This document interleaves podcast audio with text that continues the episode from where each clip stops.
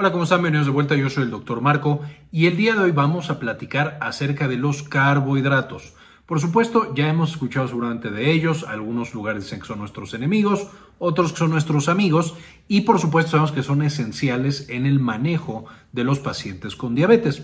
Entonces, hoy va a ser una visión muy general acerca de los carbohidratos y más adelante veremos cosas un poquito más avanzadas como índice glicémico, conteo de carbohidratos, etcétera, etcétera. Entonces, espero que les guste este video. Entonces, ¿qué son los carbohidratos? Estas sustancias que pueden ser tan deliciosas y tan buenas como también pueden ser bastante, bastante problemáticas. Por supuesto, cuando estamos hablando acerca de los carbohidratos, usualmente lo que pensamos es la glucosa, que es básicamente el azúcar. El azúcar eh, tan rica que usamos en tantos alimentos, en su estructura más básica sería básicamente glucosa, que es esto que nosotros podemos ver aquí. Ahora, los carbohidratos son parte de los famosos macronutrientes, un grupo justo de nutrientes entre los cuales encontramos carbohidratos, lípidos y proteínas, esenciales por supuesto para la vida humana y para la vida de todos los seres vivos básicamente. Los carbohidratos en particular van a ser la principal fuente de energía del cuerpo seguido muy cercano por los lípidos, pero de nuevo los carbohidratos son probablemente más importantes para la mayoría de las estructuras y de hecho vamos a tener tejidos, partes de nuestro cuerpo que se alimentan principalmente de carbohidratos, siendo el más importante el cerebro. El cerebro depende de los carbohidratos en todo momento para hacer sus funciones y por eso cuando baja el azúcar o la glucosa de la sangre tenemos síntomas tan severos, la famosa neuroglucopenia.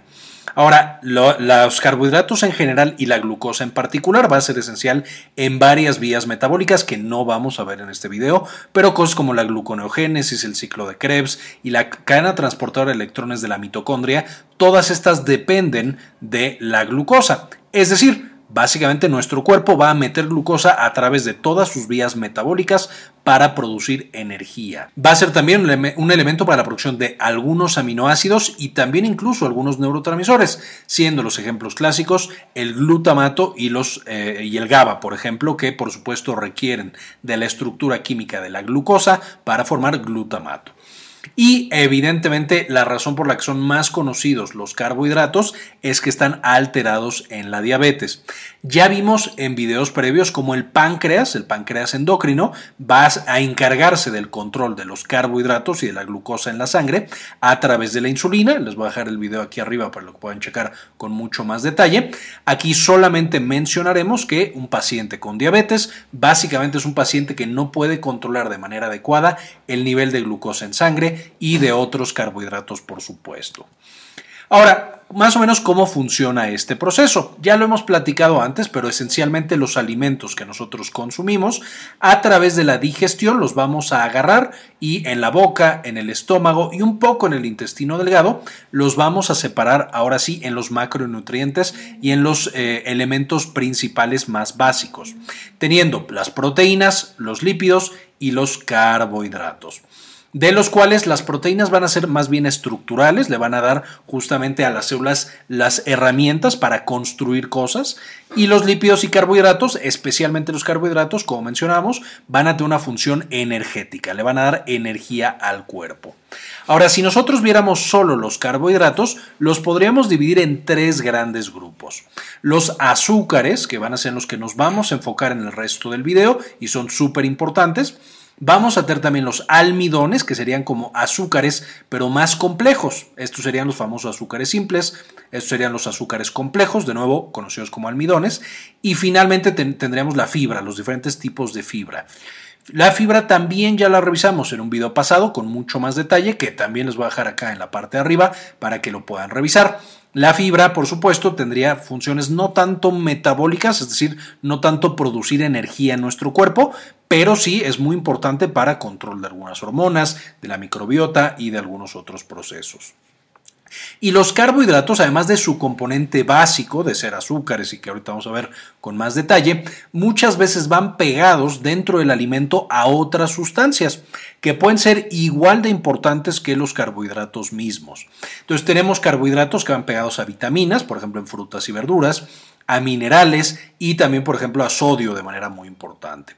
Y estas combinaciones, por supuesto, le van a dotar a ese carbohidrato de una mayor importancia nutricional, buena, por ejemplo, cuando en las frutas tenemos azúcares junto con las vitaminas, y esto es bueno para, y necesario para nuestro organismo, o malo cuando, por ejemplo, tenemos azúcares más sodio en las papas, por ejemplo, eh, que, que vienen en bolsa o incluso en las papas normales, eh, y esto puede ser, por supuesto, algo malo para algunos pacientes particulares. Es decir, también aquí podemos ver la complejidad que podemos llegar a tener con los carbohidratos y por qué es tan importante entender con qué va combinado mi carbohidrato para saber si es bueno o es malo para el organismo de ese paciente. Ahora, ¿para qué vamos a tomar los carbohidratos? ¿Para qué los comemos? Por supuesto, ya lo vimos, el principal razón, la más importante probablemente, es que le provee energía al cuerpo. A través de todas las vías metabólicas que mencionamos en la mitocondria, la glucosa se convierte en energía y entonces podemos pensar, despertar, hacer ejercicio, eh, pararnos, eh, tener alguna actividad, que nuestro corazón funcione, etcétera, etcétera.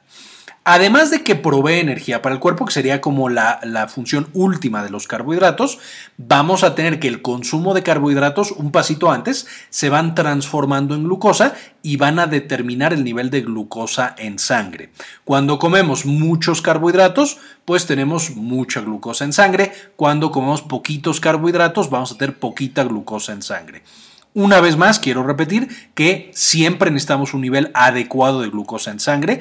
No podemos permitir ni que sea demasiado alto ni que sea demasiado bajo. Entonces tenemos que ser muy cuidadosos con ese punto particular. Además del nivel de glucosa en sangre, los carbohidratos nos van a ayudar a controlar el apetito. Ya tenemos también todo un video en el que hablamos de cómo se controla el hambre y el apetito, que les voy a dejar acá en la parte de arriba. Pero esencialmente algunos carbohidratos van a hacer que se nos quite el hambre muy rápido otros va a hacer que se nos quite el hambre más lento, pero por mucho tiempo. Y por supuesto eso va a determinar qué tan frecuente estamos comiendo, qué tanta hambre nos da, etcétera, etcétera. Por supuesto también siendo un proceso súper importante en la salud de cada individuo. Los carbohidratos, especialmente los de tipo de fibra y los almidones, van a controlar la microbiota intestinal, qué tipo de bacterias nosotros tenemos en nuestro colon, con todo lo bueno y todo lo malo que eso puede generar de manera que pueden afectar tanto nuestra salud mental, nuestra salud cardiovascular, entre otras, solo por el tipo de carbohidratos que estamos consumiendo en nuestra dieta. Y finalmente, como mencionábamos, va a proveer otros nutrientes, lo cual puede ser malo, por ejemplo, si es demasiado sodio, o puede ser muy bueno en caso de que sea potasio, otro tipo de minerales zinc necesarios para la salud, eh, vitaminas, etcétera, etcétera. Entonces, siempre tenemos que pensar no solamente el carbohidrato que estamos consumiendo, sino pegado a qué está ese carbohidrato y si está pegado a otros nutrientes buenos o a nutrientes que no son tan buenos. Ahora, cuando nosotros agarramos un carbohidrato, si lo partiéramos ya a sus componentes más pequeños, literal los ladrillos que van a formar los carbohidratos, tendríamos los monosacáridos, que es tal cual una sola de los carbohidratos. Y los más famosos, no los únicos, pero los más famosos son la glucosa, que es lo que medimos en la sangre y es el carbohidrato más presente en nuestro cuerpo como seres humanos. Eh, y por supuesto es la principal moneda energética de nuestro cuerpo, esta glucosa. Pero vamos a tener también otros, la fructosa, que como su nombre lo dice, es muy prevalente en las frutas, y la galactosa, que también como su nombre sugiere, va a estar muy representado en la leche y algunos otros compuestos.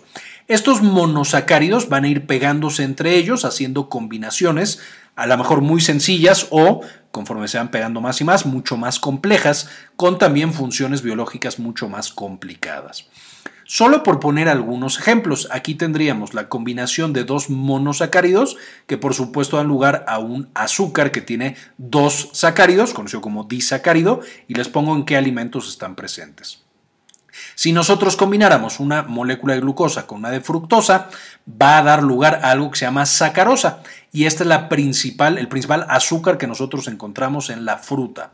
Y esto es en todas las frutas. Esto aquí podemos tener desde plátanos, papaya, fresa, cualquier eh, eh, fruta que nosotros tengamos va a tener esta combinación eh, en forma de sacarosa. Si nosotros combinamos una glucosa y una galactosa, estos dos juntos dan la lactosa, que es por supuesto el principal carbohidrato de la leche y que también ya vimos en un video en intolerancia a la lactosa, eh, que les dejo en la parte de arriba, una enfermedad muy frecuente en la población actual. Y finalmente, en un tercer ejemplo, si combinamos dos glucosas solitas, entonces tenemos una maltosa, que va a ser el azúcar que encontramos en algunas bebidas eh, alcohólicas como la cerveza y también frecuentemente encontrada en el pan. Y de aquí, de nuevo, si nosotros nos fuéramos hacia atrás, cuando consumimos estas, sacarosa, lactosa y maltosa, nuestro cuerpo se encarga de separarlas en estas individuales y llenarnos de usualmente glucosa, aunque también algunos otros azúcares importantes. Esto nos lleva a que si nosotros estamos consumiendo no azúcar, pero estamos consumiendo mucha fruta, mucha leche, mucho pan, mucha tortilla, eso también tiene grandes cantidades de glucosa y puede, por supuesto, incrementar nuestro nivel de glucosa en la sangre. Entonces, no es solamente el azúcar, lo mismo que la glucosa, sino que vamos a tener fuentes de glucosa que estarían, entre comillas, ocultas en la fruta, en los panes, en la leche, en las bebidas alcohólicas. Es decir, muchísimos alimentos, si no es que casi todos los alimentos, van a tener niveles eh, de carbohidratos, eh, ya sea altos o bajitos, pero van a tener algún nivel de carbohidratos y no, lo, vamos a estar consumiendo. De nuevo, no esto, esto no es malo, solamente tenemos que ser conscientes de cuánto estamos consumiendo estos carbohidratos y con qué otro nutriente están pegados. Y por supuesto los carbohidratos, dependiendo de esta estructura, vamos a tener que pueden eh, comportarse de manera diferente en nuestro intestino, especialmente el intestino delgado que es el que va a absorber esta glucosa.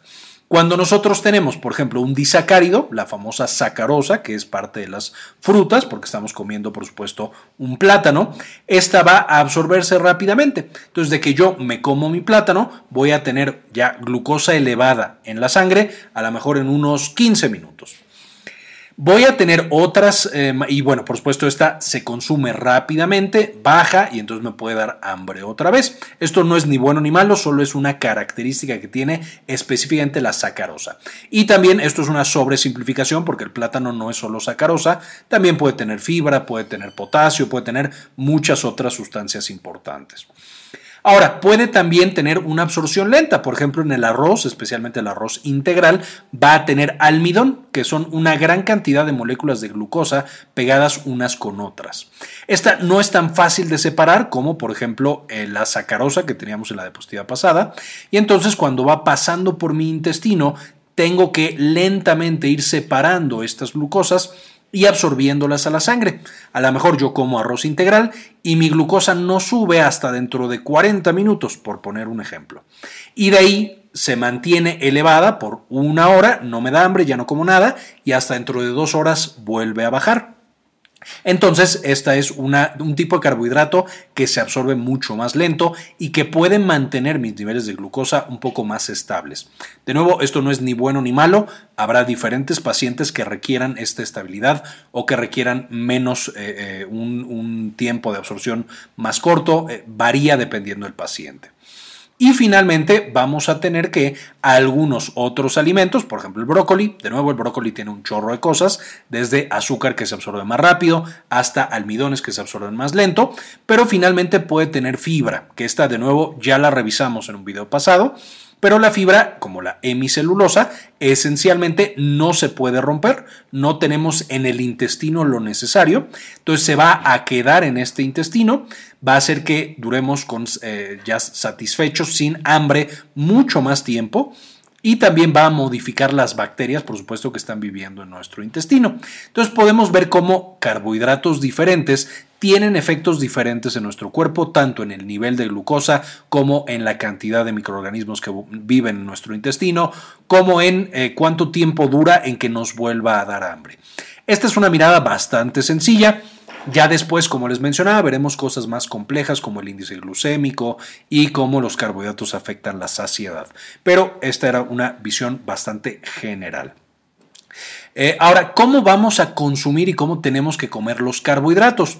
De nuevo, siendo bastante sencillo, sin meternos mucho en la ciencia de los carbohidratos, pero en términos generales tenemos que evitar o disminuir nuestro consumo de azúcar simple y carbohidratos ultraprocesados, los pastelitos que vienen en su bolsa de plástico o las papas y ese tipo de cosas. Necesitamos preferir los carbohidratos integrales y los que tienen una cantidad adecuada de fibra para nuestra dieta. También vamos a preferir los que tengan vitaminas y minerales esenciales pegados que no tengan demasiado sodio, que de nuevo esto lo evitamos muchas veces evitando los, carbohidratos, ultraprocesados, y finalmente, como último consejo, preferir la fruta y los vegetales enteros sobre los que se dan en jugo, porque como veíamos en el video de fibra, cuando nosotros los convertimos en jugo, transformamos la fibra en azúcar libre. Eh, finalmente tenemos esta representación gráfica, que es el plato del buen comer, que esto es promovido por las diferentes agencias de salud en el mundo.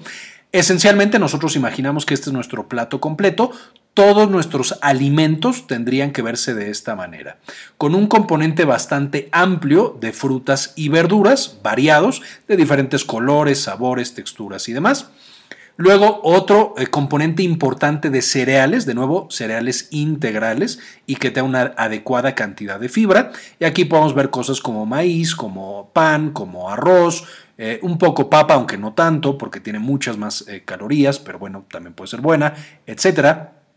Y luego tenemos las leguminosas, también en un porcentaje importante, frijoles y otras variedades. Y finalmente tenemos los alimentos de origen animal. Y aquí tenemos pollo, pescado, queso, lácteos, leche, etcétera. Eh, huevos, demás. Entonces, cada uno de los platos que nosotros comamos en el día tendría que ser así: una gran proporción de frutas y verduras, una proporción importante de cereales, luego leguminosas y una pequeña porción de alimentos de origen animal. En este video no voy a hablar de si es bueno o malo ser vegetariano. De nuevo, es complejo y hay personas que les puede servir mucho y otras para las cuales puede no ser adecuado. Entonces, simplemente para la mayoría de las personas, el plato del buen comer es una buena representación de cómo tendríamos que estar comiendo y cómo tendríamos que estar consumiendo nuestros carbohidratos. Eh, finalmente, aquí les voy a dejar la bibliografía para estos videos en la descripción del video, en la parte de abajo, para que lo chequen. Y por supuesto, antes de irme, quisiera agradecer a las personas que han deseado apoyar al canal con una donación mensual de 1 o de 2 dólares. Y este video dedicárselo a Dr. Mineralín, Nadia Godoy, Aurora Martínez, Doctora Susana Vidal, Mariana Martínez Torres, Rosaura Murillo, Alejandro Pardo, Laila Hernández, Georgina Juan Rodríguez, Sandy Oliva, Antonio Guizar, María Eugenia y Héctor L.P. Sáenz. De nuevo quiero recordarles, más adelante tendremos más videos de temas más complejos de carbohidratos, pero me pareció que esta primera revisión era muy importante para meternos más en detalle más adelante. Este video es en parte posible gracias a nuestra tienda en línea Synapsis Store en synapsistore.com, donde ahora además de encontrar los productos que ya conocían, como nuestros libros originales, por ejemplo, Farmagrafía del Dolor y las presentaciones con las que hacemos los videos para el canal, también van a encontrar algunos servicios como consultoría para tesis, estadística, editorial y de algún otro tipo. Finalmente, dentro de las presentaciones, por supuesto, van a encontrar las de los principales videos que ya conocen. Eh, nuestro libro de Farmagrafía del Dolor y algunas otras cosas que les podrían interesar. Muy bien, esto fue todo por el video de hoy. Espero les sirva para, por supuesto, saber más acerca de los carbohidratos y tener una mejor relación con ellos. No olviden checar los otros videos que platicamos durante este mismo video, como el video de qué es la fibra, súper importante tema relacionado. Con esto terminamos y como siempre, ayúdenos a cambiar el mundo, compartan la información.